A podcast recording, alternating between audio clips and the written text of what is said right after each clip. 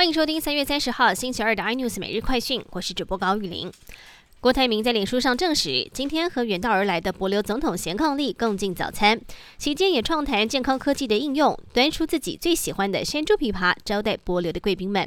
他们都是第一次吃到这种水果，觉得清甜又好吃。中澳冲突加剧，澳洲多项产品遭到中国停止进口或课征高额关税。中国对澳洲葡萄酒的关税高达了百分之一百零七到两百一十二。那么，澳洲农业部长最新则是表示，澳洲将坚决捍卫自家的葡萄酒产业，也表示由于澳洲葡萄酒的品质很高，因此有机会进入其他市场。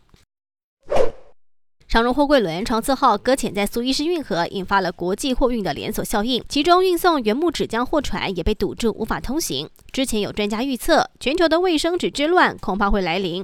中国方面则事先证实，中国多家纸业公司已经宣布涨价。苏打绿的主唱歌手吴青峰跟昔日的恩师林伟哲决裂，遭提告违反著作权法。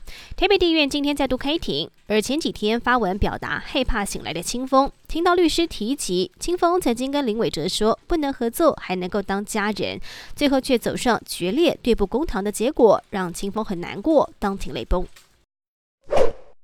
中国百度百科先前声称韩国泡菜相传是从中国传入，引爆了中韩网友大论战。而近期韩国网友又发现，百度将南韩传统料理参鸡汤解释为广东粤菜汤类家常菜，让南韩大学教授不满，甚至致函要求百度必须要删文。更多新闻内容请锁定有线电视八十八 MOD 五零四 iNews 最正晚报，或上 YouTube 搜寻三零 iNews。感谢台湾最大 Podcast 公司声浪技术支持。您也可以在 Google。Apple、Spotify、KKBox 收听最新 iNews 每日快讯。